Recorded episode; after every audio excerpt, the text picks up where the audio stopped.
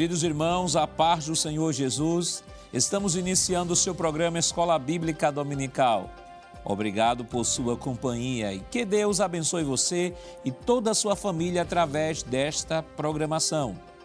Estamos no ar através do canal 14 e repetidoras em todo o estado de Pernambuco. E pelo canal no YouTube, Rede Brasil Oficial, também no Spotify da Rede Brasil. Aproveite este momento e compartilhe os nossos links para seus amigos e familiares. Hoje estudaremos a décima lição do trimestre com o tema A Renovação Cotidiana do Homem Interior. E para comentar esta lição, contamos com a presença do evangelista Alessandro Barreto, pastor irmão Alessandro. Pastor Nadiacos, a paz do Senhor Jesus. Do evangelista irmão Jonathan Lucena, pastor irmão Lucena. A paz do Senhor, pastor Nadiacos. Jackson. E do auxiliar e professor irmão Jonas Santana, pastor irmão Jonas. Paz do Senhor, pastor Nadiacos. Jackson. Nesta lição, veremos a incontestável realidade das adversidades externas do homem. Estudaremos que, apesar do sofrimento, os salvos experimentam uma renovação espiritual que fortalece o seu interior.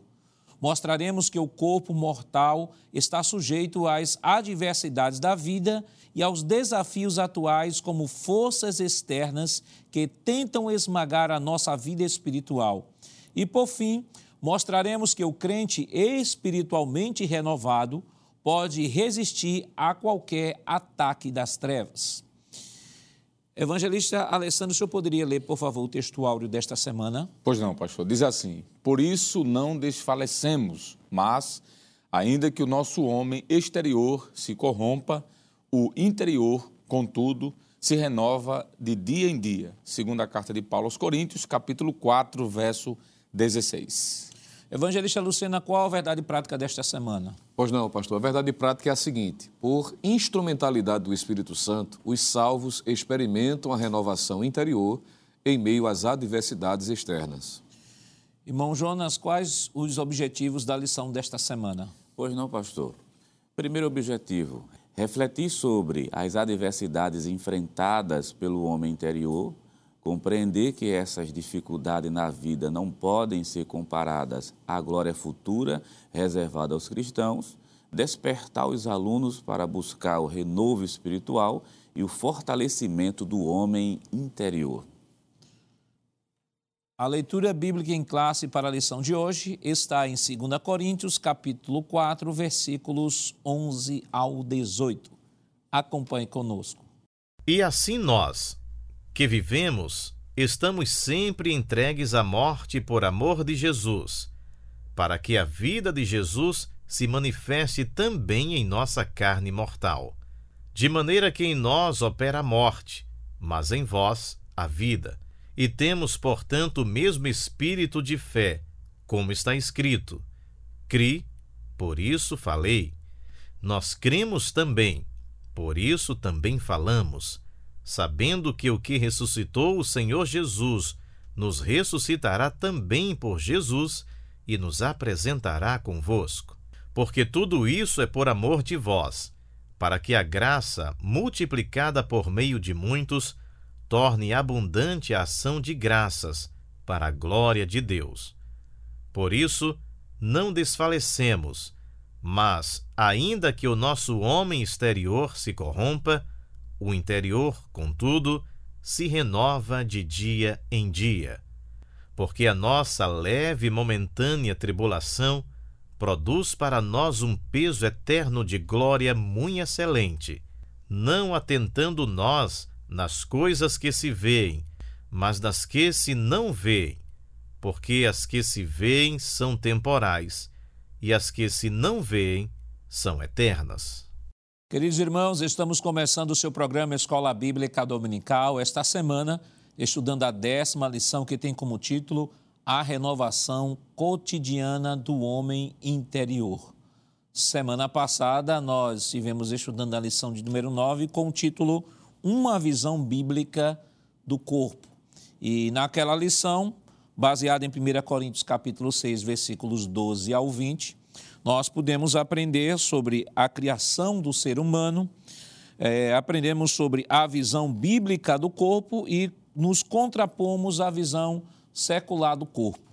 A lição desta semana vai falar especificamente da renovação cotidiana do homem interior e continuamos ainda no livro de Coríntios, né? 2 Coríntios, capítulo 4, versículos 11 ao 18. E aí chamamos a atenção do professor esta lição.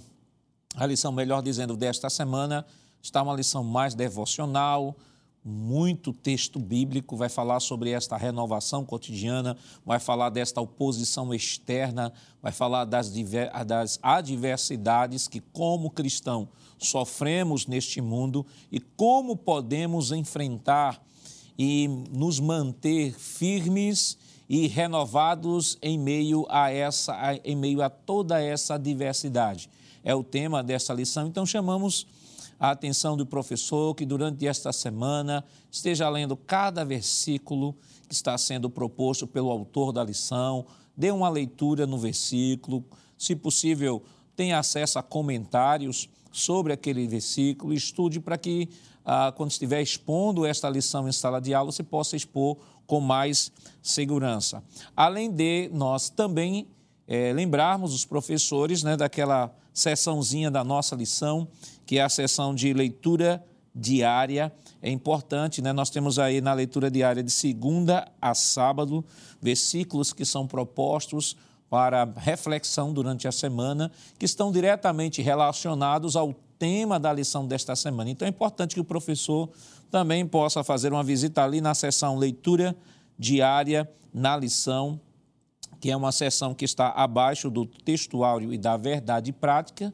Você possa verificar ali ah, os versículos, ah, a proposição que está sendo colocada pelo autor da lição e assim meditar e trazer uma exposição melhor e mais rica em sala de aula.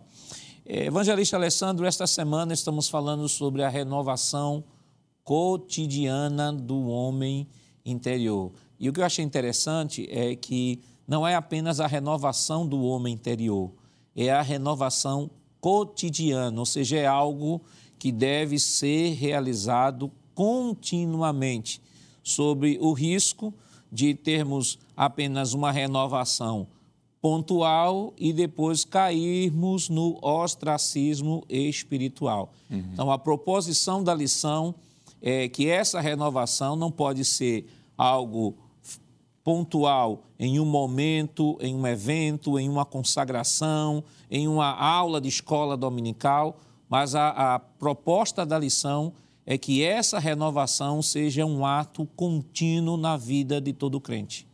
Perfeito, pastor. E baseado no que o senhor está nos dizendo, a gente já pode aqui abrir a, o diálogo, digamos assim, para deixar bem evidente de que essa lição ela vai tratar sobre dois prismas, vamos dizer assim, da realidade humana.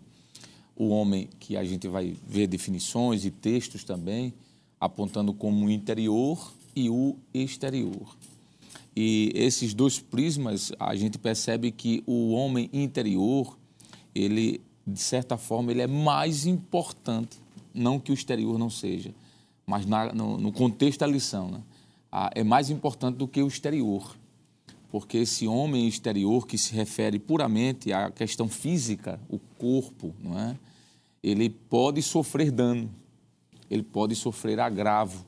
Nós vamos ver, pastor, que esse texto de, da lição de hoje trata sobre o apóstolo Paulo dizendo que esse homem exterior sofreu naufrágios, ele foi perseguido, ele foi maltratado, ele foi chicoteado, ele padeceu necessidades, mas em detrimento desse homem exterior que estava sofrendo, que ele está falando aqui da questão da, do seu próprio corpo em si, ele diz que apesar disso, o seu interior, e aí é onde o senhor está dizendo, ele estava pronto, ele estava forte faz-me lembrar de um texto que Jesus disse aos seus discípulos. Ele disse: olha, a carne ela é fraca. E a carne, de certa forma, Jesus estava apontando ali para a natureza humana, mas também para o corpo. Porque o corpo é fraco. O corpo se rasga, o corpo se quebra, o corpo se queima, o corpo se desfaz. Mas Jesus disse: a carne é fraca, mas, aí ele diz, o espírito, que aí vem para o homem interior. Ele é forte, ele está pronto. Então, pastor, essa ideia da renovação desse homem interior, cotidianamente, é muito importante. E essa renovação ela só é possível mediante uma vida de oração, de jejum, de meditação, onde nós vamos certamente discorrer aqui nessa lição, onde o homem espiritual ele é renovado. Há um texto, só para embasar a, o, a nossa fala, que é muito interessante, na, primeira, na segunda carta de Paulo aos Coríntios, pastor, capítulo 1, versículo 8, Paulo diz assim, é, porque não queremos, irmãos, que ignoreis a nossa tribulação. Ele está falando do homem exterior. A nossa tribulação que nos sobreveio na Ásia, pois que fomos sobremaneira agravados mais do que podíamos suportar, de modo tal que até a vida desesperamos. Então veja que o apóstolo Paulo disse: olha, esse homem exterior teve um momento até que ele se abalou. Ele pensou que não ia nem conseguir. Ele pensou que não ia nem a mais à frente. Mas na segunda carta de Paulo, ainda no capítulo 4, que é inclusive o texto da lição, versículo 16, Paulo diz: Por isso não desfalecemos, mas ainda que o nosso homem interior, veja que agora ele está falando de outra realidade, ele falou do homem exterior, mas agora do interior. Mas ainda que o nosso homem exterior se corrompa, e é bom dizer, pastor, que corromper aqui, Paulo não está falando necessariamente de pecado. Corromper é desgastar, é, diluir, acabar, não é? Ele diz: por mais que o nosso homem exterior se corrompa, o homem interior, contudo, se renova de dia em dia, porque a nossa leve e momentânea tribulação produz para nós um peso eterno de glória muito excelente. Então, essa renovação, pastor, ela, por incrível que pareça, além de ser necessária ser uma renovação cotidiana, diária, ela é aquecida na perspectiva de Paulo pela batalha externa, que é o que nós vamos ver, né? O, enquanto o fogo queima o jarro, o, o, vaso que está fora, vamos dizer que essa ilustração da capa foi muito interessante, o, o vaso de barro, o fogo, ele aquece, enquanto o fogo aquece, o vaso fica mais preparado ainda. Então, interiormente, a vida do crente é assim, a renovação espiritual se dá debaixo até dessa pressão mesmo externa, pastor. É, Evangelista Luciana, essa lição, a lição desta semana, ela nos dá, de alguma forma, um certo respirar, né, para alguns professores, né, daquele é mundo conceitual, é, sociológico, antropológico, filosófico que a gente vem estudando sobre transgênero e, e todas aquelas, aquelas perspectivas da, da, do mundo externo, né, do, do sistema do sistema do espírito, promovido pelo espírito da Babilônia. E esta lição desta semana vem, eh, de alguma forma, é, trazer a teologia bíblica do sofrimento, a legítima teologia bíblica do sofrimento. Vem mostrar que nós, como cristãos, temos que ter consciência de que fomos chamados, Paulo diz assim, Paulo vai dizer em Filipenses 1 e 29, salvo engano, ele diz, vai dizer assim, olha, que nós fomos chamados não só para crer em Cristo, mas para padecer por Ele. Exato. Então, a ideia do sofrimento, ela está diretamente relacionada à exposição da fé. O próprio Jesus diz que no mundo tereis aflições, e esta lição, em meio àquelas batalhas ideológicas que nós vemos estudando ao longo desse trimestre, vem nos mostrar de que mesmo em meio a essa pressão que nós estamos sofrendo e que podemos sofrer ainda mais, o cristão ele deve se manter renovado porque a sua situação nesta vida não serve, como Paulo diz, para se comparar com os valores eternos ou com a realidade eterna que haverá de se manifestar. Perfeitamente, pastor. É, foi muito pertinente essa sua observação, principalmente esse ponto que o senhor destacou em relação à pressão. E esse texto de Paulo, ele é um texto que deve servir como exemplo, como referência. É importante que o professor se debruce, estude todo o capítulo de número 4, entender, não é, sobretudo o contexto, porque Paulo está também aqui descrevendo dificuldade de seus dias, principalmente pela oposição de pessoas que queriam descredibilizar a sua liderança, o seu apostolado. E que era algo comum que ele teve que combater, principalmente quando escreve a sua carta aos Coríntios, o que caracteriza uma pressão que ele estava a enfrentar. E é natural, na pressão que se vive, isso Paulo descreve e a experiência prática mostra isso que há um desgaste natural. O evangelista Alessandro falou do desgaste físico, que é o, o corpo fadado aos efeitos do pecado original, enfermidade, ser debilitado, e o desgaste natural do dia a dia, o envelhecer. O próprio Paulo experimentou isso também. Quando ele escreve a sua carta a Filemon, no verso de número 9, ele se identifica como sendo Paulo o velho, ou seja, o tempo passou para ele. E, naturalmente, ele não tinha mais aquele vigor físico que ele tinha no início da sua jornada, da sua caminhada. Mas o que é interessante destacar também, essa lição é um divisor de águas, porque em meio a esta pressão que nós estamos vivenciando quanto ao espírito de Babilônia, é comum esse desgaste, não é? no sentido espiritual. Quantos de nós não enfrentamos já momentos em que dizemos assim, meu Deus, está difícil continuar vivendo aqui? Não é? Essa pressão. E isso naturalmente gera um desgaste. A propósito, a própria palavra utilizada por Paulo, quando ele diz não desfalecemos, essa expressão na versão atualizada ou em outra versão diz não desanimamos. E o texto, é, a expressão grega que ele usa, traz a ideia de estar exausto, completamente esgotado. E isso aqui não é só no âmbito físico, pastor, mas também no âmbito emocional e espiritual. E essa renovação, ela vai surgir, ou é uma necessidade exatamente para que a gente possa continuar superando e vencendo, porque o diabo ele é insistente. Se há uma estratégia que ele se utiliza, é na perseverança também. O próprio apóstolo Pedro vai dizer na sua primeira carta, no capítulo 5, que ele está em derredor buscando a quem possa tragar. E a expressão diz buscando. Ele fez isso ontem, está fazendo hoje, vai continuar fazendo amanhã. Então, naturalmente, esse desgaste, se a pessoa não tiver essa sensibilidade, isso tanto no aspecto físico, como já foi pontuado e vai ser dito no decorrer desse comentário, principalmente no espiritual. E daí a palavra renovação ser um destaque também. E essa palavra renovação, ela aparece com o sentido de é, estar associado ao efeito de renovar, tornar algo ao seu estado inicial, deixá-lo como novo, restabelecer algo que se tinha interrompido. Não é? é substituir uma coisa velha por outra da mesma categoria ou natureza, substituir. Traz a ideia de restauração, de renovação, completa mudança para melhor. O que é um contraste não é? no texto que é feito pelo próprio apóstolo Paulo, enquanto a expressão corromper, que foi destacada pelo evangelista Alessandro, traz a ideia de piorar, que a, a, o sentido da palavra seria isso, ele vai dizer assim, mas em meio a essa corrupção natural do corpo, nós não desfalecemos. Então, enquanto o corpo naturalmente se desgasta, em meio às pressões, o espírito se renova. Ele vai melhorando, ele vai se fortalecendo. E é importante o professor, a título de introdução, trazer essas informações, porque afinal de contas é possível que não só ele como professor, não é, principalmente trazendo sempre a, a lição em sala, trazendo né, de primeira mão informações como um canal para instruir, também um desgaste para os alunos que eventualmente também estejam ali precisando de uma renovação. É um momento devocional, como usando a expressão do evangelista Alessandro também, e trazer essa necessidade à tona de estarmos renovados, porque é o que Paulo diz né, em Romanos 12, 12. Mas renovai-vos ou transformai-vos pela renovação do vosso entendimento. Irmão Jonas, essa lição ela, ela está também relacionada à lição do, do, da semana passada, que nós estivemos falando sobre a, a, doutrina bíblica do corpo, corpo, alma, espírito, espírito, alma e corpo. E o evangel, tanto o evangelista Alessandro quanto o evangelista Lucena trouxeram aqui essa dimensão agora do homem exterior e do homem interior.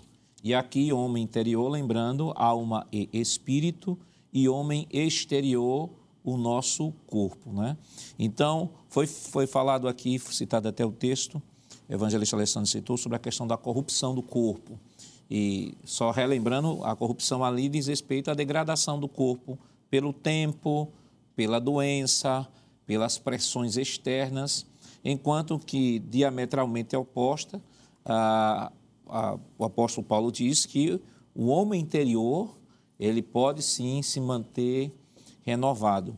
E o que eu acho interessante é que, quando Paulo fala sobre a renovação do homem interior em contraste com o homem exterior, que o homem exterior, naturalmente, pelo processo natural, ele vai se desgastar.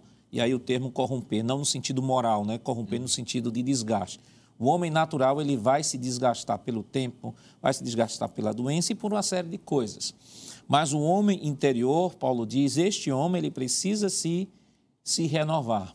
Mas quando este homem interior também está fadado, está desgastado, desgastado em que sentido?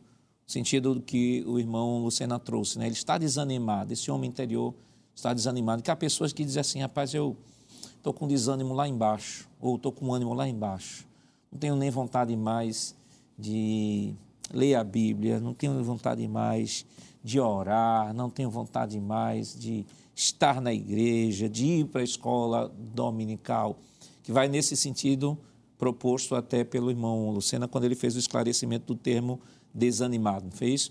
Então, como é que nós podemos é, é, pensar numa situação como essa do homem interior, nesse sentido de desgaste, considerando de que a proposta da nossa lição é uma proposta não só de renovação, mas uma renovação cotidiana. E cotidiana, pastor, porque não estamos falando de o homem interior, está falando das fragilidades que qualquer um possa ter. As fragilidades tanto físicas, quanto emocionais, e também vem as fragilidades emocionais, que é muito comum. Agora, como renovar esse homem interior, que na verdade o que dá mais força ao homem é o homem interior, não é o exterior porque o exterior, a força física, com o passar do tempo, ele vai se desgastando. Vou usar um termo que é muito comum, que diz que a partir do momento que a gente começa a nascer, que a gente sai do ventre da nossa mãe, a gente já começa o processo de envelhecimento. Então, o desgaste ele é natural. Aí, a força maior é desse homem interior que está lá dentro. Mas a pergunta é, quando esse homem interior começa a ficar frágil, começa a ficar fraco, o que é que a gente deve fazer? No caso dos crentes, a gente tem um auxílio, é, talvez que outro, talvez não, que outros não tenham. Que João capítulo 14, versículo 17 diz que nós temos o Espírito Santo dentro da gente. Que ele mora dentro da gente, porque sem a presença do Espírito Santo é impossível que esse homem interior ele venha se renovar lá dentro. É o primeiro caminho, essa intimidade com o próprio Espírito Santo. A Bíblia diz o Espírito que o mundo não conhece e não pode conhecer, mas que habita em vós, quer dizer, está dentro. Né? Não é à toa que Paulo vai dizer o seguinte, Paulo mostra lá em capítulo 7 do 2 Coríntios, capítulo 7, versículo número 4, a partezinha final desse texto. Só é possível isto daqui, deixa eu ler o texto completo, Grande é a ousadia da minha fala para convosco, e grande é a minha jactância a respeito de vós. Estou cheio de consolação e transbordante de gozo, se parasse só até aqui, né? E transbordante de gozo, mas é gozo em todas as minhas tribulações Parece uma contradição. Como é que alguém pode ter gozo em todas as tribulações? É por causa da presença ativa do Espírito Santo na vida da pessoa. Então, o que é que um crente desanimado deve fazer? Primeiramente, buscar uma comunhão mais íntima através do Espírito. Outra, vai ser comentado aqui posteriormente, né?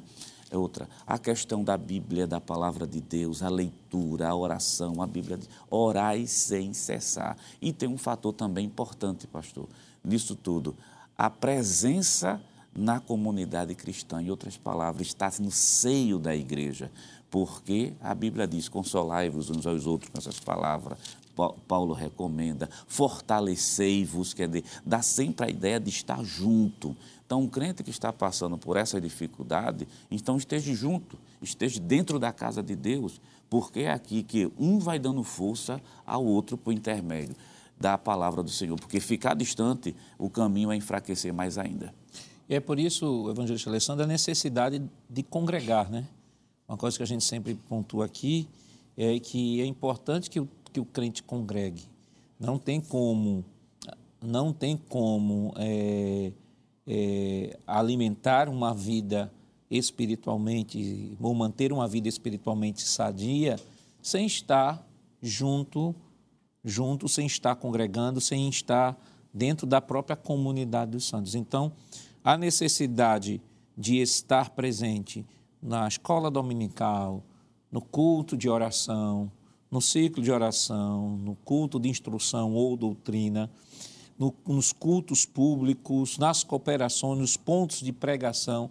Então, essa presença ativa do crente nos trabalhos da igreja também é um instrumento através do qual se pode levar a esta renovação, que às vezes a pessoa acaba se isolando, se isolando, fica em casa, não quer mais para a igreja e tal, como se aquilo, como se pudesse viver uma fé nesse sentido fora da congregação. E a gente sabe, e temos estudado aqui em outras lições, que não tem como vivenciar esta fé fora da igreja, até porque cada um de nós é identificado na teologia bíblica como um membro do corpo. Né? Você não tem, por exemplo, em nenhum momento você tem uma perna andando sozinha na rua e o resto do corpo ficou em casa. Você não tem uma mão saindo andando sozinha e o resto do corpo.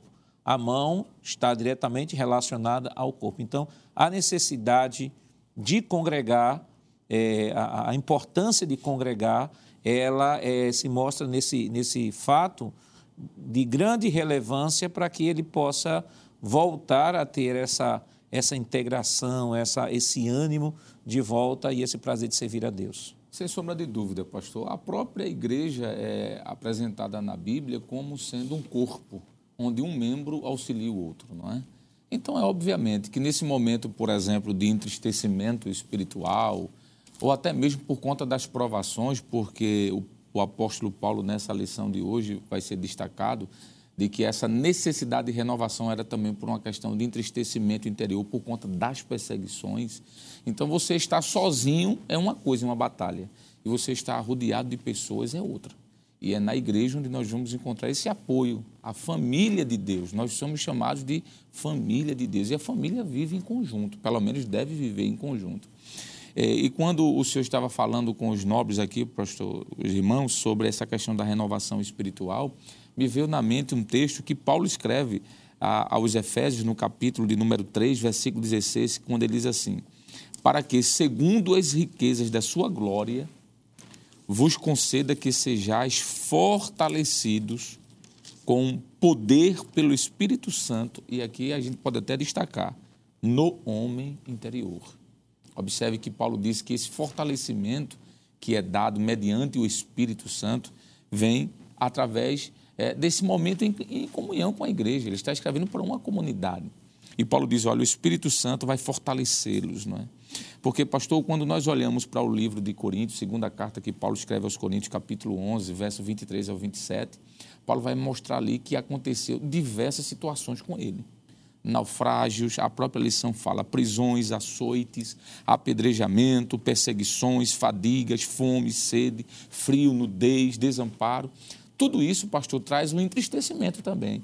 Porque a lição trata desses dois polos, né? O homem, ele é um ser tricotômico, mas ele é bipolar. Tricotômico, corpo, alma e espírito. Bipolar é o homem interior e exterior. Esse homem interior, que é o homem também chamado de espiritual, podemos dizer assim, é um homem regenerado, ele pode sim se entristecer. Ele pode sim passar por flagelos. É, eu estava aqui lendo quando o senhor estava falando com os irmãos, lembrei de outro texto, que é Efésios, capítulo 6, já que o senhor estava falando sobre essa ideia de igreja, de estar em comunhão. Versículo 10, quando ele diz assim: No demais, irmãos meus, fortalecei-vos no Senhor e na força do seu poder. Isso aqui é o homem interior. Paulo está falando sobre o homem interior que precisa desse fortalecimento, que precisa desse revigor. E Colossenses ainda, capítulo 1, pastor, versículo 11, Paulo diz assim: Fortalecei-vos em todo o poder, segundo a força da sua glória fortalecei-vos em todo o poder, segundo a força da sua glória. Porque, pastor, esse homem interior que fala também dos sentimentos, porque esse homem interior, isso aqui é muito amplo, fala do aspecto espiritual, mas fala também do eu, da pessoa humana, no sentido dos seus sentimentos, das suas emoções. Então, tudo isso provoca um enfraquecimento, e claro, em comunidade, em igreja, dentro da comunidade, a casa, a família de Deus, é muito mais fácil superar. Alguém que se isola, pastor, certamente vai ficar sozinho e vai ser muito mais difícil vencer as intempéries da vida. É possível o crente desanimar? O crente pode se entristecer? O crente que passa provação, de fato, ele é um crente legítimo? Ou por ser cristão ele deve estar isento dessas adversidades. Mas isso nós estaremos comentando depois do nosso rápido intervalo. Voltamos já.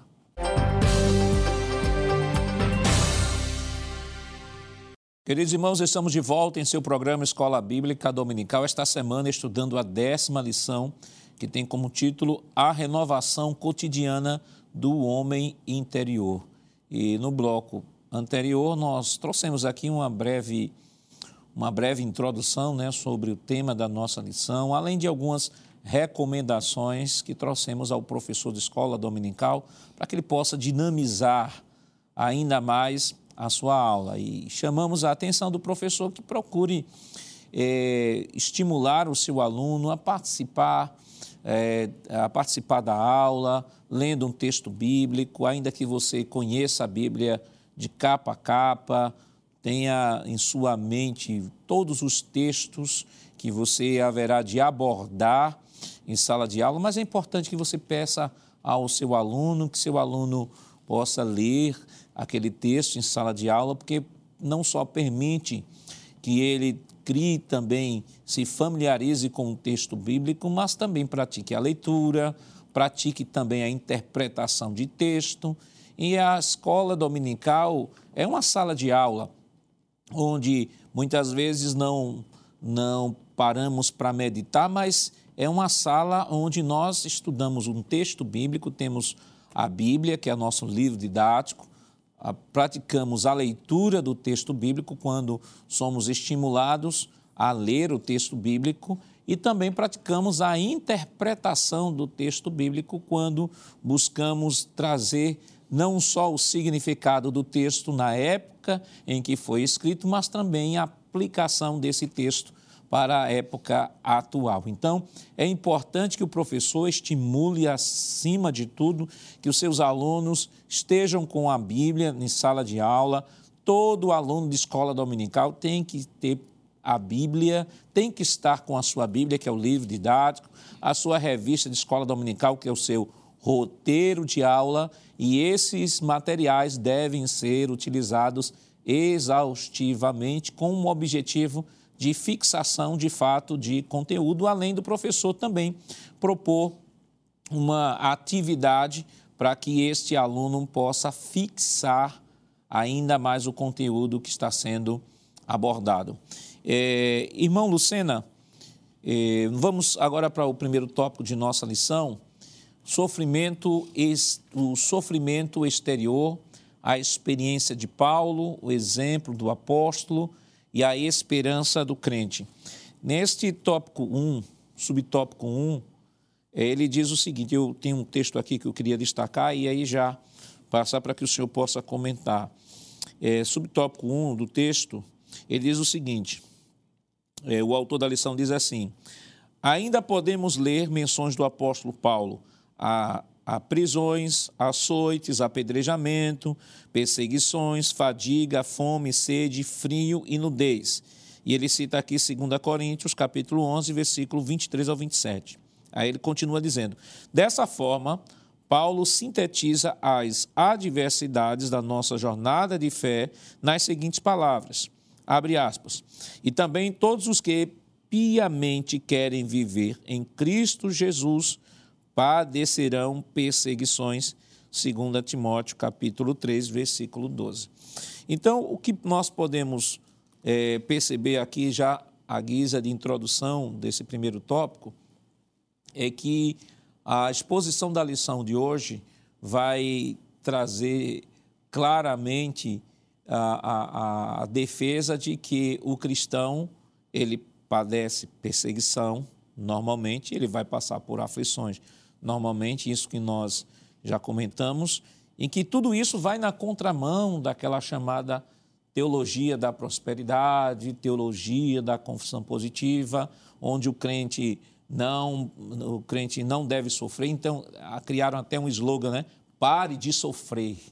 E baseado nesse tipo de pensamento, algumas pessoas entraram em crise de fé, em crise existencial, às vezes abandonaram até a fé cristã porque criaram a, na, na, sua mente de que a fé cristã lhe isentava de toda e qualquer adversidade, porque o Senhor é Senhor sobre tudo e sobre todos, o Senhor é rei e quem é filho de rei é príncipe, e príncipe merece tudo que há de melhor. O problema é que esse tudo que há de melhor acabou sendo transformado em aquisições material, materiais de um reino físico ou seja, as pessoas não poderiam, não podiam adoecer, as pessoas não podiam sofrer perseguições. Se sofressem perseguições, seus inimigos seriam fulminados, seriam exterminados e todo e todo e qualquer pedido que aquele servo de Deus fizesse, ele iria ter de imediato, porque não, não precisava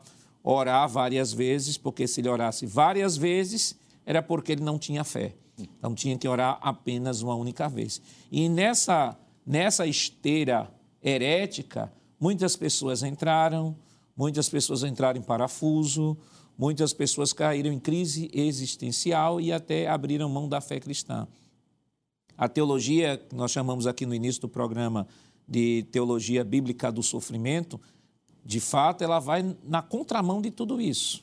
Vai mostrar de que os nossos valores, eles são eternos, não são temporais, embora gozemos de toda a estrutura deste mundo que Deus nos deu e utilizamos para a glória de Deus, mas a finalidade maior da nossa existência não é usufruir das coisas daqui, porque sabemos que o nosso destino maior é a eternidade. Perfeitamente, pastor. É importante que o professor, em sala de aula, aborde essa, essa perspectiva que o senhor destaca, exatamente para corrigir esse sentimento que ainda persiste no coração de alguns cristãos, né? que é a ideia da incompatibilidade de servir a Deus e enfrentar determinadas situações adversas.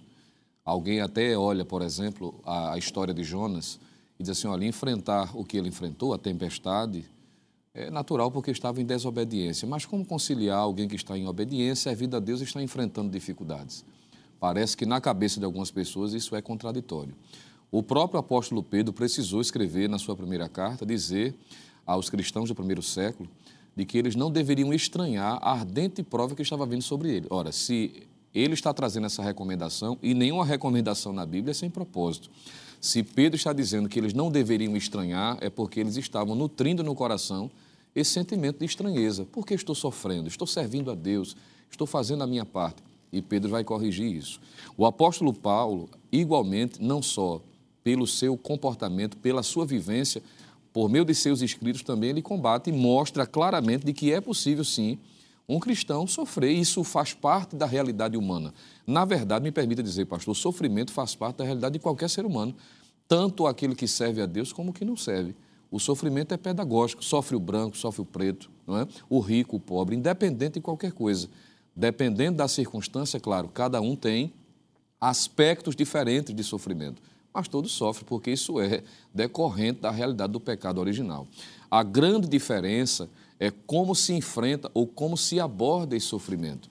E Paulo vai trazer isso também nesse capítulo de número 4. Primeiro, Paulo vai ensinar não é, fazendo esse contraste de que é possível sim o crente enfrentar dificuldades e ele próprio vai descrever isso. Se a gente voltar alguns versículos, no capítulo de número 4 ainda, da segunda carta aos Coríntios, a partir do versículo de número 7, primeiro, ele vai mostrar que esse sofrimento é decorrente da fragilidade do corpo. Ele vai dizer no versículo 7: Temos, porém, esse tesouro em vasos de barro. Ele mostra a natureza do corpo que foi tratado na lição anterior. Para que a excelência do poder seja de Deus e não de nós. Aí o versículo 8 ele diz: Em tudo somos atribulados, mas não angustiados, perplexos, ele está fazendo um contraste, perplexos, mas não desanimados, perseguidos, mas não desamparados, abatidos, mas não destruídos. Então veja que ele está fazendo aqui menção, primeiro, que é comum ao ser humano e especificamente o cristão sofrer, mesmo que este tenha excelência em um vaso de barro, mas o vaso continua sendo de barro. Todos nós temos os pés de barro. Isso fala da fragilidade. Ele diz que é comum, mas existe uma diferença, porque ele diz: podemos ser atribulados, mas nós não nos levaremos pelo sentimento. Somos perplexos ou ficamos perplexos em alguns momentos, mas não desanimados a ponto de desistir. Não é? Nós não somos também tomados por esse sentimento por conta da renovação diária. Se a gente voltar ainda, pastor, ao capítulo 1, versículo de número 8, Paulo vai tratar de uma experiência pessoal, dizendo que teve um momento que até da vida ele se desesperançou. Ou seja, como é que Paulo, será que Paulo tinha pecado no sentido de viver em desacordo à vontade de Deus? Claro que não. Ninguém é tolo a ponto de dizer que Paulo não era um homem exemplar que servia a Deus com fidelidade. Mas ele vai dizer no capítulo 1, versículo de número 8: Porque não queremos, irmãos, que ignoreis a tribulação que nos sobreveio na Ásia, pois que fomos sobremaneira agravados, mais do que podíamos suportar. E uma nota de rodapé aqui, que algumas pessoas às vezes lêem esse texto e parece querer contradizer o que Paulo tinha dito lá em capítulo 10, da primeira carta aos Coríntios, dizendo que não vem tentação sobre o homem é, senão humana, porque Deus não dá tentação maior do que o bom possa suportar. Aí ele vai dizer aqui, alguém vai dizer aqui, mas será que há contradição? Lá está falando de tentação, aqui está falando de tribulação, não é? É algo de fora para dentro. Paulo, no capítulo 10, fala de tentação, de dentro para fora. É algo inerente à natureza. Então, a tentação, obviamente, que o homem enfrenta, ela nunca é superior à capacidade que Deus dá para ele poder superar. Mas há dificuldades, pastor, que sobrevêm, que a gente foge do. Não temos como controlar. E Paulo enfrenta isso. E ele vai dizer assim: de modo tal que até da vida desesperamos. Então ele foi pressionado de tal forma que ele sentiu, ele, ele viu o aperto, ele viu a morte bem pertinho, sem esperança, sem perspectiva humana. Mas aí onde é que está o diferencial para eu finalizar essa minha fala? É para onde nós estamos olhando em meio a essa dificuldade. E Paulo vai ensinar isso também, que é a visão cristã que se deve ter em relação ao sofrimento. Ele vai fazer outro contraste no capítulo que está sendo destacado, capítulo 4, versículo 17 e 18, quando ele diz assim: Porque a nossa leve e momentânea tribulação produz para nós um peso eterno de glória muito excelente, não atentando nós nas coisas que se veem, mas nas que se não veem, porque as que se veem são temporais e as que se não veem são eternas. Então veja que ele, ele mostra a realidade do sofrimento, que faz parte da vida cristã, ele enfrentou, teve um momento de aperto que ele se desesperançou pela circunstância, a ponto de olhar e não ver, do ponto de vista humano, nenhuma alternativa, mas quando ele foca o seu olhar, não para a circunstância, mas para o Deus que está acima da circunstância, para aquilo que está além da circunstância presente, porque ele vai fazer esse contraste também. Ele vai destacar tribulação, corrupção e desânimo, mas também vai dizer assim: isso é leve, é momentâneo, não é? Haverá um peso de glória, é algo incomparável. E o que está sendo visto não pode ser comparado com aquilo que os olhos não veem. E me permita ainda, pastor, para finalizar de fato agora, o que ele vai dizer em Romanos capítulo 8, versículo 18, quando ele diz assim: Porque para mim tenho por certo que as aflições deste tempo presente não são para comparar com a glória que, nós, que em nós há de ser revelada. Então, dependendo da perspectiva que alguém tenha do sofrimento, para onde está olhando, isso vai determinar se vai ser sufocado pela circunstância ou se vai superar. E aí uma pergunta, né? Para onde você está olhando diante dessa circunstância? Está olhando preso ao presente, não é? à circunstância, àquilo que está enfrentando ou aquilo que está além dela? Isso é pedagógico e a gente precisa refletir a respeito. Essa lição, irmão Jonas, ela traz, eu dizer assim, a humanidade do homem espiritual. É, quebrando aquele paradigma de que o crente não se entristece, o crente não desanima, o crente não fica abatido, o crente não fica perturbado. Essa lição ela vem mostrar na figura do apóstolo Paulo que tudo isso é balela. Na verdade, o cristão ele passa por toda essa situação. Aí eu lembrei de um texto aqui que está em, no Salmos, Salmos de número 42, no verso de número 11, diz assim: Porque você está abatida, ó minha alma? Por que se perturba dentro de mim? Espere em Deus, pois ainda o louvarei, a Ele, meu auxílio e Deus meu. Então, observe, o salmista, ele diz que a sua alma está abatida, ele diz que sua alma está perturbada, entretanto, é um abatimento e uma perturbação que tem como contexto um contexto de esperança e fé.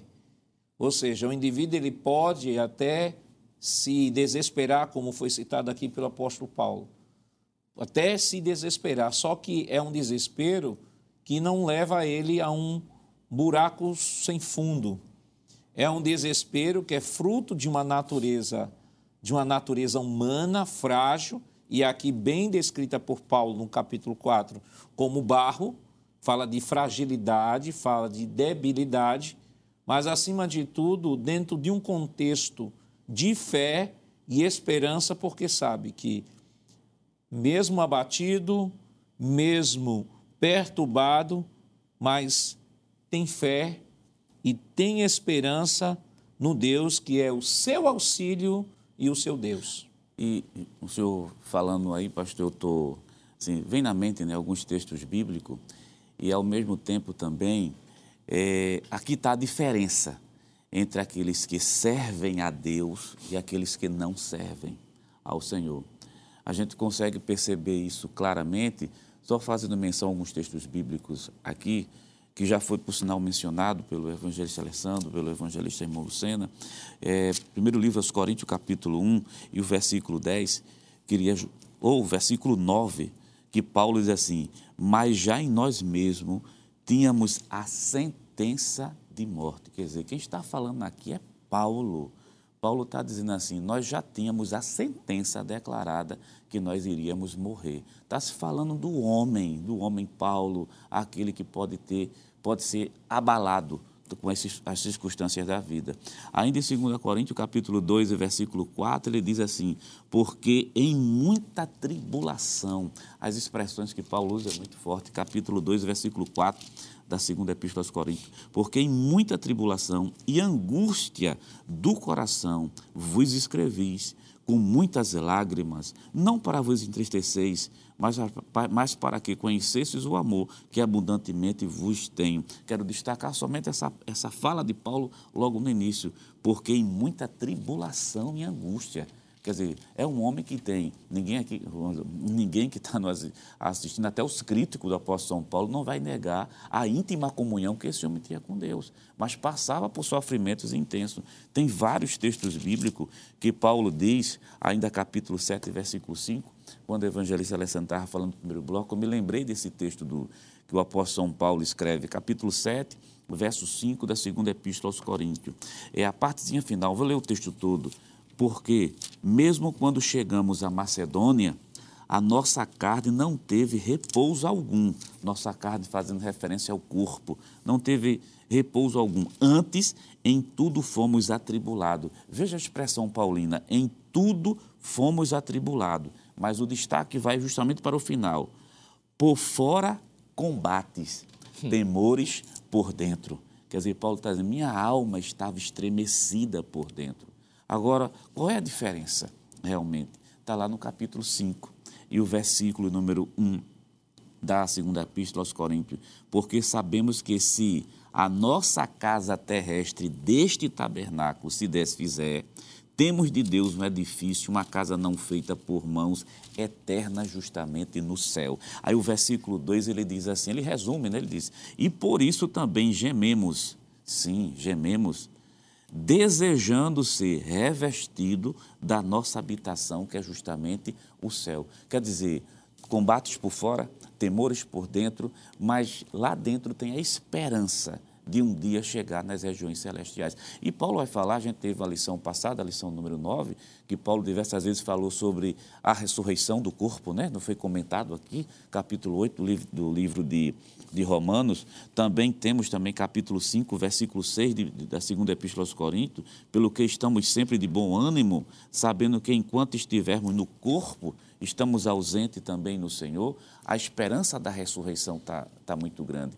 Aí para o professor, para quem está nos ouvindo, querido irmão em Cristo Jesus, é, eu estou lembrando de Lucas capítulo 10, versículo 20, quando os discípulos chegaram assim animados, dizendo assim, Senhor, em teu nome os demônios são expulsos, em teu nome os enfermos são curados. Aí o que é que Jesus diz?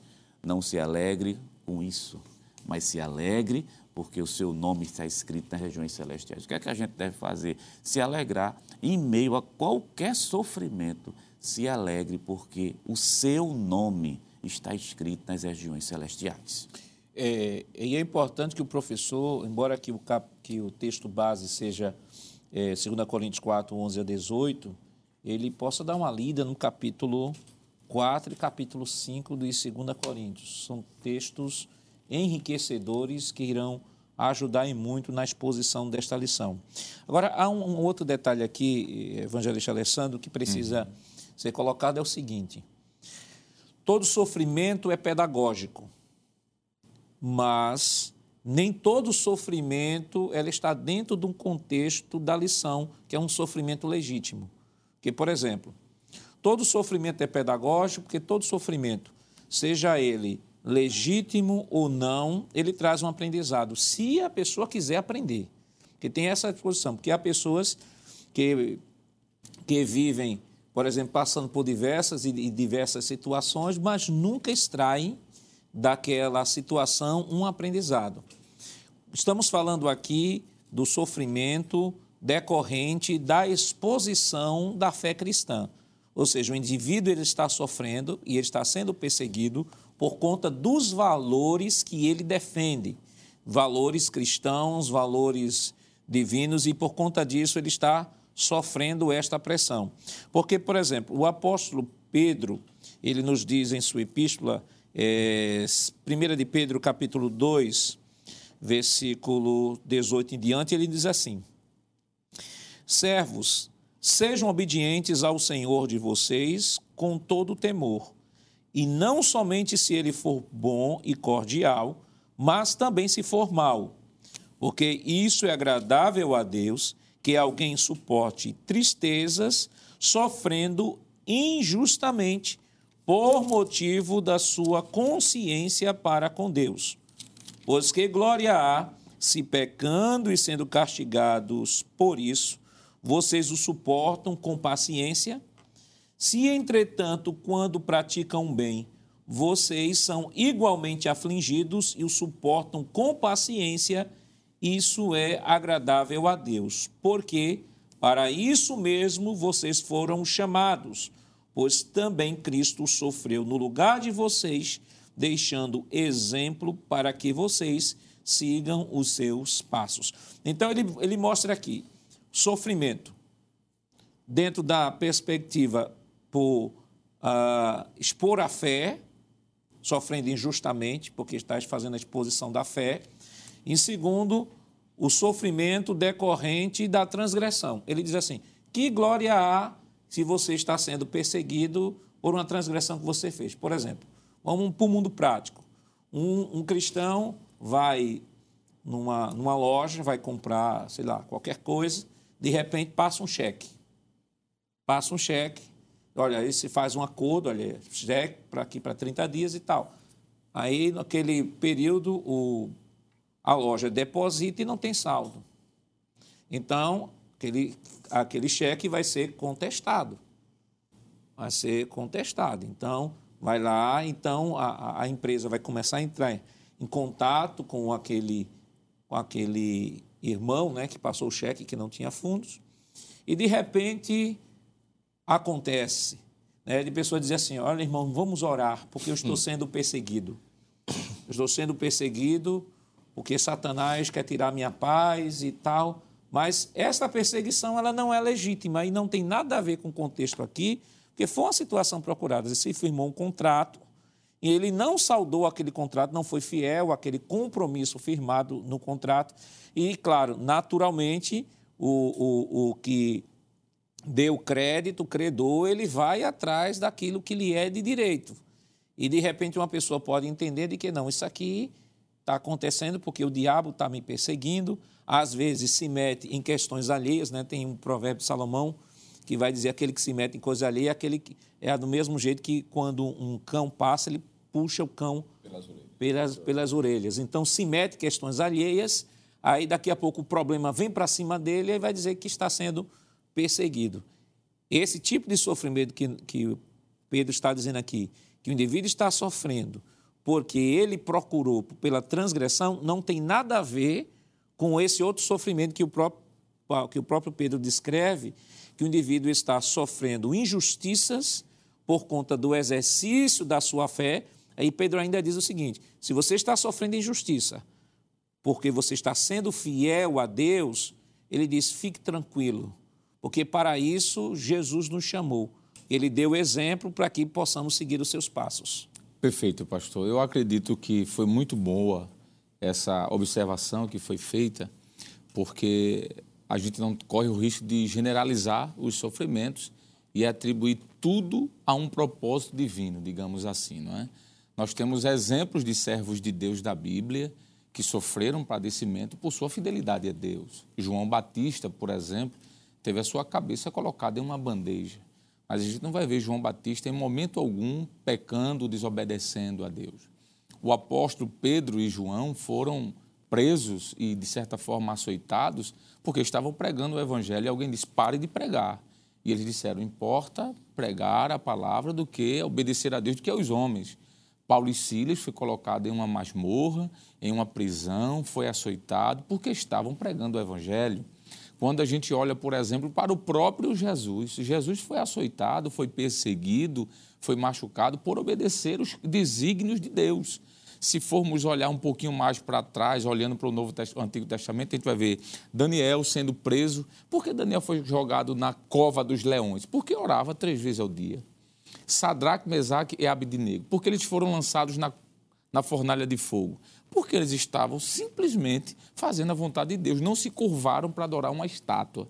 E aí por diante, pastor, nós poderíamos citar aqui vários exemplos de pessoas que passaram por essa provação, mas que passaram por essa provação por obediência a Deus, é o que Pedro está dizendo. Agora, quando a gente olha para a Bíblia, nós também vamos ver pessoas sofrendo, pastor, por desobediência. Então Deus não tem a atividade, de forma uma atividade ativa nesse sofrimento. Como, por exemplo, o apóstolo Pedro, pastor, no capítulo de número 4 da sua primeira carta, versículo 12 em diante, ele diz assim: Amados, não estranheis a ardente prova que vem sobre vós para vos tentar, como se coisa estranha acontecesse. Mas no versículo 13 ele diz assim: Mas alegrai-vos no fato de seres participantes das aflições de Cristo, para que também na revelação da sua glória vos regozijeis e alegreis. Aí no versículo 14 ele diz assim: Se pelo nome de Cristo sois vituperados, bem-aventurados sois, porque sobre vós repousa o Espírito da glória de Deus.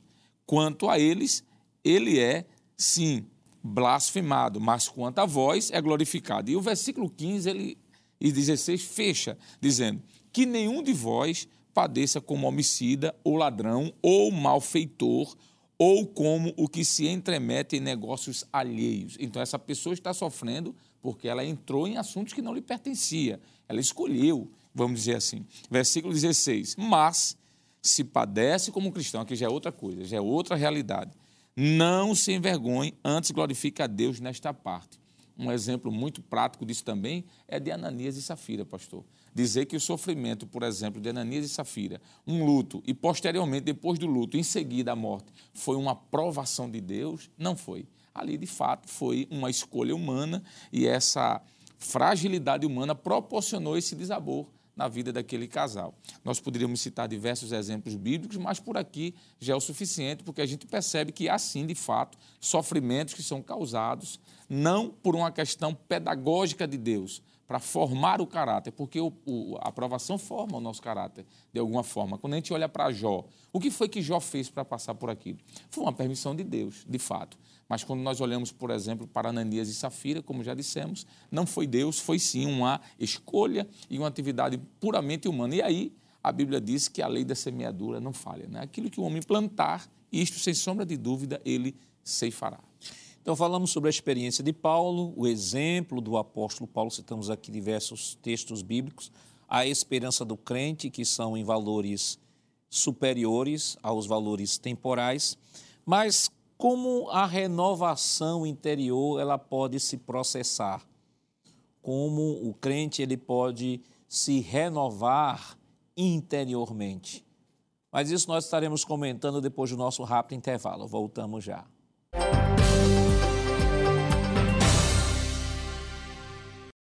Queridos irmãos, estamos de volta para o último bloco do seu programa Escola Bíblica Dominical, esta semana estudando a décima lição que tem como título A Renovação Cotidiana do Homem Interior. E no bloco anterior nós comentamos o primeiro tópico da nossa lição e vamos agora para o segundo tópico. É, o segundo tópico, o evangelista Luciano, tem como título A Renovação Interior. Fala sobre o fortalecimento diário, o eterno peso de glória e a visão da eternidade. De um modo geral, quando falamos sobre a introdução da lição no primeiro bloco e no bloco anterior, citamos diversos textos que corroboram com essas três verdades. E sobre o fortalecimento diário, né, nós comentamos lá no início do programa sobre a importância é, do cristão exercer algumas, alguns exercícios, fazer alguns exercícios, chamamos de exercícios espirituais, que é a leitura da palavra, que é oração, jejum e congregar também, que nós já aqui citamos.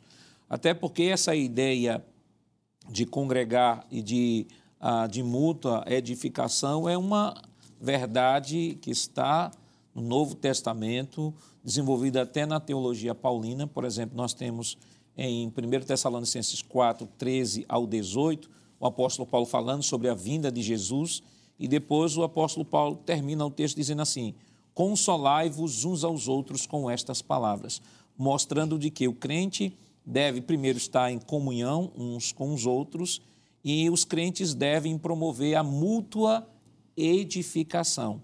Então, quando falamos sobre este fortalecimento diário, é, nós estamos pontuando de que o cristão ele deve sim promover, ele deve sim buscar, ele deve sim criar um momento com Deus, porque há pessoas que dizem assim: rapaz, eu não tenho nem tempo de orar, não tenho nem tempo de ler a Bíblia, minha vida é tão corrida. Então, se de fato essa pessoa não tem tempo para Deus, é porque ela está muito e muito e muito ocupada. Perfeitamente, pastor. É importante nesse ponto ser reiterado é, essas verdades, porque ela é de suma importância, de suma importância para que essa renovação seja vivida, e isso de forma diária. Nessa renovação já foi enfatizado aqui que existe o agente interno, no sentido de que o Espírito Santo que habita em nós, como crentes, ele promove essa renovação, e isso diariamente. Mas como tudo que Deus faz, não é? em sua soberania, em sua grandiosidade, estabelecido pela sua própria soberania, há coisas que ele faz sozinho, mas há coisas na vivência cristã que ele faz em resposta à atitude humana. Não é o que é considerado como sinergismo, é a parte humana e Deus, consequentemente, faz a dele. Então, como parte divina, tem o Espírito Santo que age em nós. Mas o Espírito Santo só pode, se é que eu posso usar essa expressão, dada, atribuída à, à pessoa do Espírito Santo, que é Deus, ele só pode agir nesse aspecto em decorrência de atitudes humanas. E estas atitudes são essas que foram aqui descritas. Não é? A pessoa que vive na leitura diária da palavra, que vive uma vida de oração e que frequenta os cultos regulares, sempre que possível, porque isso pode lhe proporcionar essa restauração. Enquanto estava sendo falado no primeiro bloco e com essa sua fala, me fez lembrar algumas passagens, pastor, que podem ser utilizadas de tantas, tanto do Antigo como do Novo Testamento, que ilustram na prática pessoas que experimentaram essa renovação ao seguirem estas recomendações. Por exemplo, quando nós olhamos para o primeiro livro de Samuel, no capítulo 1, nós vamos encontrar uma mulher atribulada, angustiada, passando por privações, e um misto de sentimentos, situações externas e internas. Quem era esta? Ana, é? em que a Bíblia diz de forma muito clara que havia um impedimento físico que ela não podia gerar filhos. Uma mulher que tinha todas as razões naturais, não é uma vez que pelo menos uma vez no ano havia essa peregrinação para ir até Siló, onde estava o santuário, para que aquela família piedosa apresentasse diante do santuário, apresentando suas ofertas que a própria lei estabelecia. E o texto bíblico diz que, em meio às dificuldades que ela vivenciava, angústias, sentimentos, ela não se priva do, da oportunidade de andar quilômetros juntamente com sua família para chegar em Siló. E a Bíblia vai dizer que Ana, ela se prostra diante de Deus, a angústia é tão grande que ela não consegue descrever em palavras, é mal interpretada, como o texto muito bem diz, mas quando ela termina o seu momento de devoção, de adoração, o texto diz que o seu semblante já não era mais triste. Ora, o que é isso senão renovação espiritual? Então veja, se essa mulher dissesse ao seu marido, por exemplo, olha, hoje eu não vou, estou muito angustiada, estou muito atribulada, hoje eu estou indisposta, possivelmente aquela renovação seria adiada. Ela poderia passar mais um tempo deprimida, passando por situações que estava é, enfrentando de forma mais aguçada, não experimentando a sua renovação, que foi condicionada ao estar presente no santuário. Na, ainda no Antigo Testamento, por que não lembrar do Salmo 73, Asaf, que acordou como, em um dia como qualquer um de nós enfrentamos. Não tem momentos que a gente acorda, parece que era a última coisa que queríamos fazer, era descer da cama, talvez permanecer dormindo, era uma oportunidade de se escapar da realidade. Eu não sei se alguém que está acompanhando esse programa já experimentou isso. Isso simplesmente mostra que você também tem os pés de barro. E no Salmo 73, Asaf disse: Olha, eu estou angustiado. Quando eu me comparo, quando comparo a minha vida aos ímpios, parece que é em vão lavar as mãos na inocência. Ele usa essa expressão, pastor, a ponto dele se desiludir. E ele diz assim: Por pouco meu pé não saiu do caminho, eu escorreguei da presença de Deus, até que entrei no santuário. Veja que coisa importante. E quando ele entra no santuário, o que é o santuário? É o lugar onde se reverencia, se adora a Deus de forma coletiva. E quando ele entra no santuário, a sua mente se abre. Deus se encarrega de fazê-lo entender de que aquele sofrimento era provisório, era temporal, era passageiro, que a prosperidade do ímpio também o era, porque o ímpio só tem alegria enquanto tiver dinheiro, enquanto tiver saúde, mas quando o dinheiro acaba, quando o, a saúde também vai embora, vai a esperança de continuar vivendo. Mas o que serve a Deus, ele não, não está limitado apenas a esta vida, e ele recebe essa renovação. No Novo Testamento, quando aqueles dois discípulos no caminho de Emaús, isso está em Lucas capítulo de número 24, do versículo 11 em diante, é um clássico exemplo também de dois homens que estavam passando e extremamente precisavam de uma renovação. Estão desiludidos, questionando-se mutuamente, desesperançosos, a ponto de dizer: Nós esperávamos que Jesus fosse o redentor, o que viria a remir a Israel. Veja que eles conjugam o verbo no passado. A situação presente indica que eles estavam desesperançosos. E qual é o recurso que Jesus se utiliza para restaurá-lo? A Bíblia vai dizer de que Jesus, abrindo as Escrituras, no caminho foi ensinando, mostrando as passagens do Antigo Testamento que apontavam para o sofrimento do Messias, para a sua morte, mas, sobretudo, para a sua ressurreição e glorificação. E o texto finaliza dizendo o seguinte, Lucas capítulo de número 24, o versículo de número 31 e 32. Abriram-se-lhes então os olhos e o conheceram, naquele momento que Jesus está orando pela refeição, agradecendo pelo pão. E ele desapareceu-lhes. Versículo 32. E disseram um para o outro: Porventura, não ardia em nós o nosso coração quando pelo caminho nos falava e quando nos abria as Escrituras, veja que no caminho, enquanto Jesus foi expondo a palavra, a palavra foi restaurando, foi renovando. O coração gélido daqueles homens começou a ser aquecido novamente, a fé renovada, a esperança revivida. E o que é que ocorre? Versículo 33. E na mesma hora, levantando-se, voltaram para Jerusalém e acharam congregados onze e os que estavam com ele, os quais diziam, versículo 34, ressuscitou verdadeiramente o Senhor e já apareceu a Simeão, versículo 35. E eles, ou seja, os discípulos no caminho de Emaús, contaram o que lhes acontecera no caminho e como deles foi conhecido no partido de pão. Então, fez, pastor, esse meu pensamento, mostrando de que essas verdades devem ser destacadas os alunos, possivelmente um ou outro, pode estar vivenciando esse momento. E o fato de ele ter ido para a escola dominical é um indicativo que ele precisa, não é, ainda mais da palavra de Deus e é uma oportunidade para mostrar de que essa virtude, de que este, exercício, usando a expressão que o senhor se utilizou, é necessário para que haja uma renovação constante. Renovação é esta, isso só é possível quando fazemos esta a nossa, a nossa parte, a nossa atitude o Espírito Santo se utiliza e nos restaura diariamente. Se alguém não está re, vivendo essa restauração, essa renovação, é porque está faltando essas atitudes.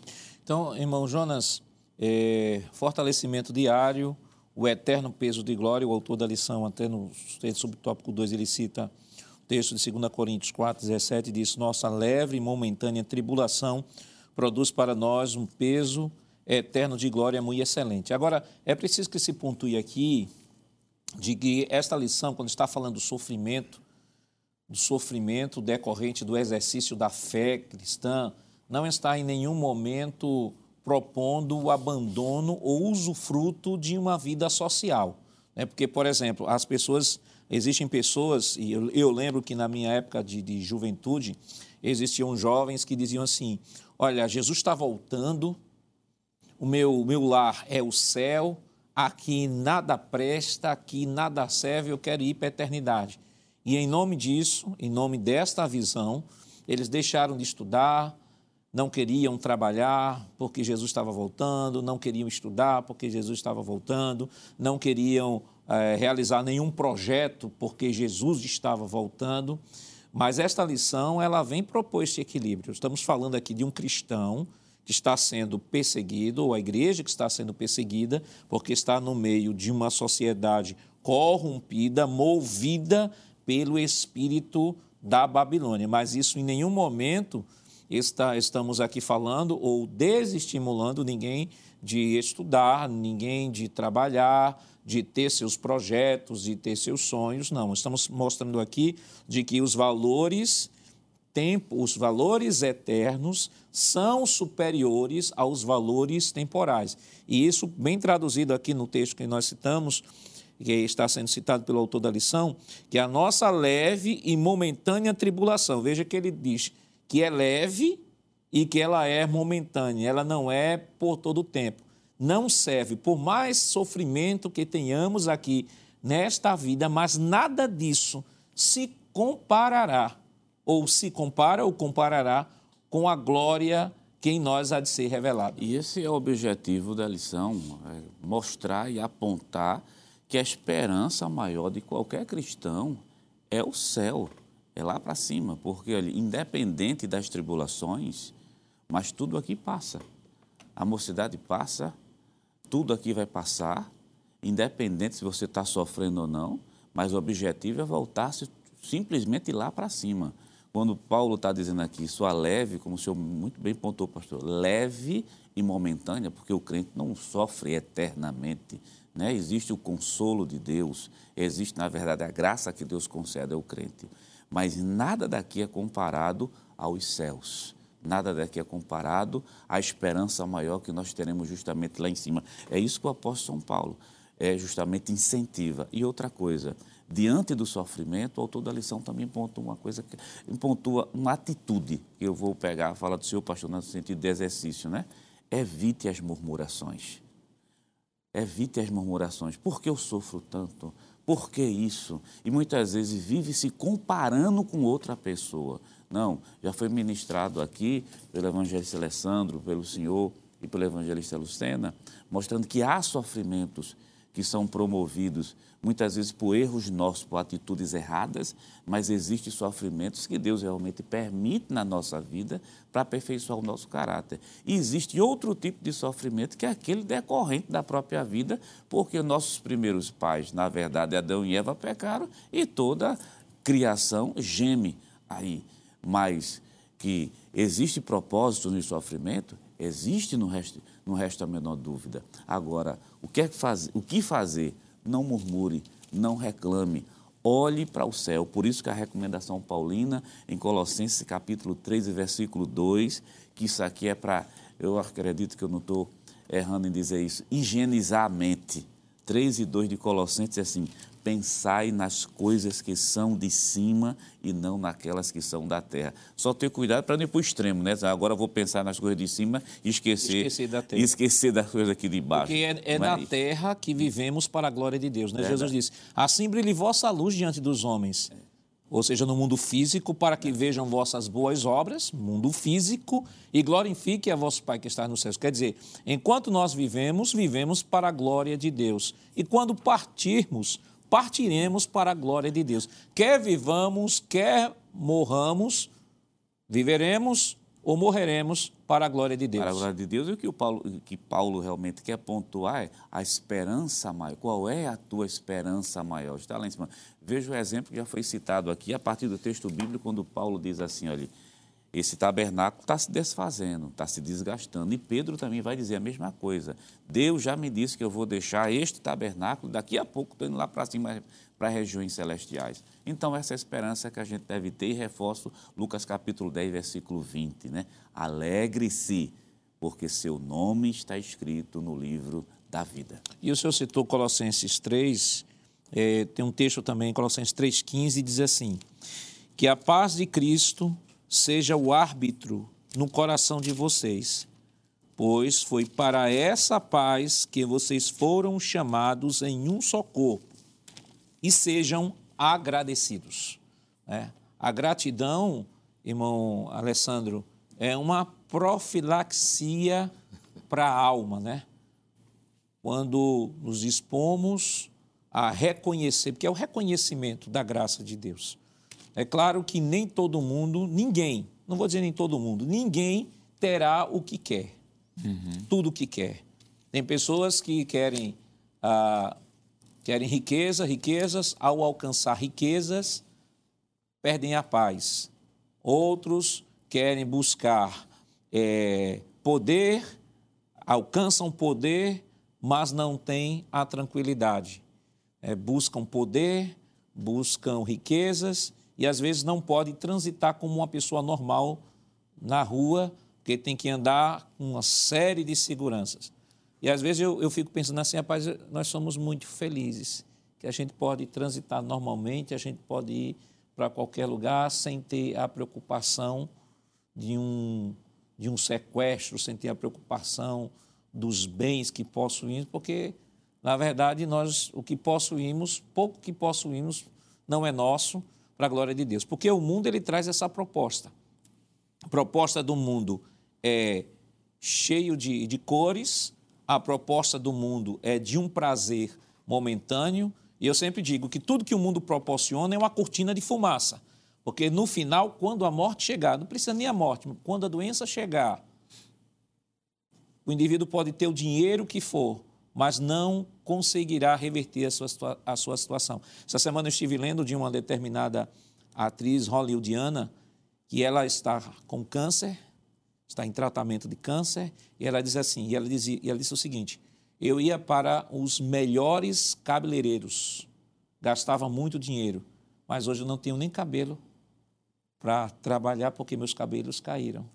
Eu frequentava os melhores os melhores lugares, mas hoje eu não posso frequentar porque eu estou em uma cama. Tenho muito dinheiro, mas não tenho com que gastar, porque todo esse prazer proporcionado aparentemente pelo dinheiro, ele acaba perdendo o seu sentido. É como alguém disse assim: o que é que adianta você ter uma mala de um milhão de dólares numa ilha deserta no meio do oceano? Não tem valor nenhum. Isso é o final da vida, tanto a doença quanto a morte. E quando a morte chega, aí chega na mesma perspectiva daquele rico, lá de, do rico e Lázaro. Ele descobre de que nada que ele tinha era dele, que ele, no outro lado da vida, perdeu a influência que ele tinha e que ele acabou se igualando a qualquer ser humano. E a única coisa que ele acha que possuía, que era a vida, nem a ele pertence, porque próprio Deus diz em Ezequiel 18: Todas as almas são minhas, diz o Senhor. Exatamente, pastor. E quando o senhor estava falando sobre essa realidade humana, né, de passar por esses momentos de altos e baixos, digamos assim, nos faz retornar ao princípio da lição de hoje, que para o salvo em Cristo Jesus há um diferencial, porque o fator perseguição e o fator provação, mas também o fator doença, como o senhor falou, corrompe esse homem exterior, que é o corpo. Nós, como crentes, como servos de Deus, também padecemos momentos como esse, de estarmos nos hospitais, de estarmos enfrentando uma doença, uma doença, quero dizer, incurável, onde o dinheiro não pode resolver. Só que enquanto esse corpo padece, na perspectiva cristã bíblica, o homem interior se renova. Uma vez, pastor, eu fui fazer uma visita a um determinado é, irmão em Cristo e chegou lá, chegando lá, ele estava o homem exterior, que é o corpo agora físico falando, estava de fato corrompido, corrompido não pelo pecado, mas pelo desgaste natural da vida, bem velhinho, seus olhos já não abriam com muita facilidade, a sua voz bem fraquinha. Mas quando chegamos lá, começamos a cultuar, esse homem começou a falar em língua estranha, chorar, se alegrar. E a gente percebeu que o homem exterior estava se desfazendo, mas o homem interior, pastor, estava renovado. E como é bom saber isso, né? Que eu acredito que essa lição também, pastor, é uma lição missiológica, evangelística, para dizer que aqueles que estão nos assistindo agora, pastor, é possível receber essa renovação interna em qualquer idade. O, o salmista, né? Tudo bem que o contexto ali foi de pecado, mas o salmista no Salmo 51 ele diz: renova em mim um espírito reto. Né? A renovação espiritual, ela se faz pela presença do Espírito Santo de Deus. Jesus disse, olha, o Espírito Santo vai vir para ficar com vocês e em vocês, coisa que o mundo não pode receber porque não conhece nem o vê, mas vocês o conhecem e o veem. Então, essa renovação espiritual ela é, é maravilhosa. Por que não citar os apóstolos, pastor? Por exemplo, quando Paulo estava prestes à sua morte ali, preso, tinha de todos os motivos para ser murmurador, como foi falado aqui, para não ter o que agradecer, mas ele escreve um livro que é a Carta aos Filipenses, que é considerado como uma carta da alegria. Mais de dez vezes, acho que 12, 13 vezes, ele fala sobre regozijai-vos, alegrai-vos, sede agradecidos. O Senhor falou sobre agradecimento aqui. O crente, mesmo estando com esse homem exterior, sofrendo, ele é grato. O salmista, no Salmo 103, verso 1, ele diz: Bendize, ó minha alma. A alma aqui, pastor, é o ser interior. É o homem interior com os seus sentimentos. Ele diz: Bendize, ó minha alma, ao Senhor, e tudo que é em mim bendiga o seu santo nome. Bendize, ó minha alma, ao Senhor. Alma aqui, um homem interno, né? um homem interior. E não te esqueças de nenhum de seus benefícios. Então, pastor, eu entendo que essa lição também tem esse viés de mostrar que nós, como servos de Deus, temos como superar esse momento de crise e mesmo em desfalência do homem exterior, sermos gratos, adorarmos a Deus e estarmos vivos, fortes, alegres, como já falei, o exemplo do próprio apóstolo em sua velhice. É por isso que o homem, o homem natural não consegue entender como Perfeito. é que uma pessoa doente consegue estar feliz, consegue estar alegre. E quantas vezes nós vamos fazer uma visita a uma pessoa nessa condição e as, ao invés de visitarmos esta pessoa, somos nós somos visitados por Deus através Exatamente. desta pessoa. É, é, evangelista Luciano, o nosso tempo já está apertadinho, mas vamos é, para o próximo tópico. Vamos assim, mais uma espécie ping-pong, que o nosso tempo está bem uhum. apertado.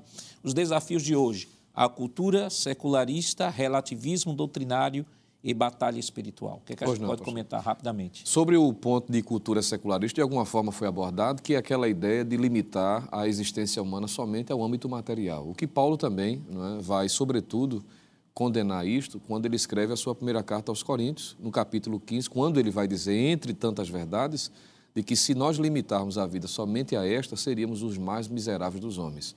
Então é importante destacar que é um grande desafio, a pressão hoje é para viver o imediato, o aqui e o agora, mas essa lição também destaca de que, como Paulo disse, não é? essas coisas são temporais, são passageiras e o nosso propósito, o nosso olhar deve estar voltado para aquilo que é superior. O que pode ser também colocado como texto adicional Hebreus 11, versículo 27, quando o próprio Moisés foi motivado não é, com essa verdade, abrindo mão do que poderíamos dizer da cultura secularista de seus dias, visando um bem maior que é além do material. Muito bom. Bom, Jonas.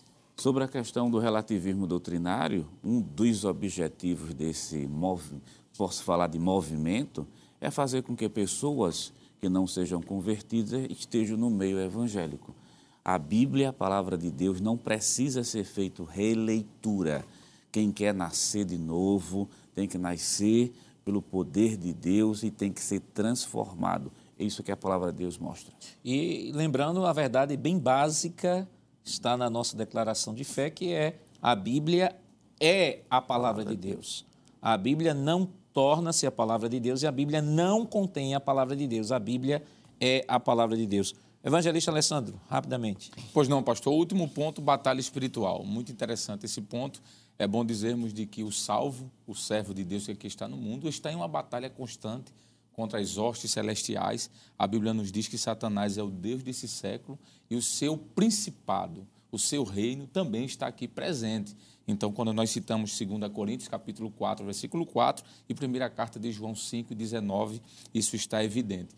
Por isso, o crente deve entender de que essa batalha é real e ele deve buscar fortalecimento espiritual, como já foi dito, pastor, não precisa redundar mais uma vez, mas só lembrando, ler a palavra, orar, jejuar, porque nós temos ao nosso dispor uma armadura. Paulo fala isso a carta aos Efésios, que nós temos a armadura de Deus, e Paulo diz que temos armas espirituais que são poderosas em Deus para vencer o maligno. E essa lição é uma oportunidade maravilhosa para que o professor convide seus alunos a chegar um pouquinho mais cedo, antes do início mesmo da escola, no momento da oração, para colocar em prática a busca ao Senhor por meio da oração.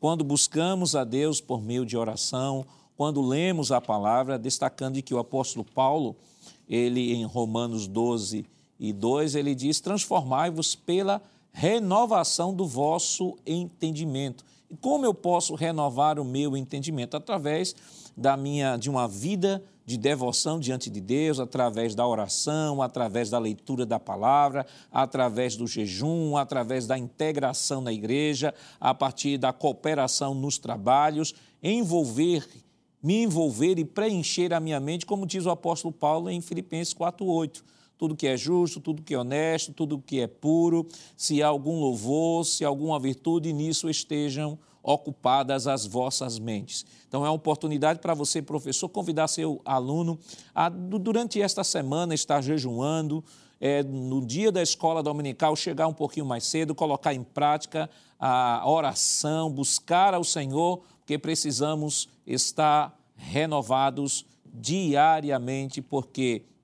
nós temos o inimigo que é Satanás, nós temos o mundo e nós temos a carne. E contra esses três inimigos, nós precisamos da ajuda do Espírito Santo de Deus e da comunhão com o Senhor. Que Deus continue lhe abençoando em nome de Jesus.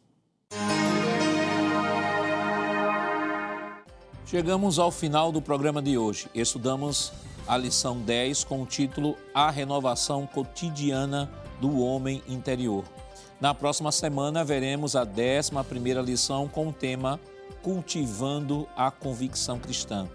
O programa Escola Bíblica Dominical vai ao ar na TV toda sexta-feira às 21h30 e no sábado às 16 horas. Também está disponível no formato podcast no Spotify e em nosso canal no YouTube, Rede Brasil Oficial. Acesse o canal, se inscreva, ative o sininho e compartilhe nossa programação. Obrigado por sua companhia e até o próximo programa. Que a graça do nosso Senhor Jesus Cristo, o amor de Deus nosso Pai, a comunhão do seu Santo Espírito estejam com todos hoje para todo sempre. Amém.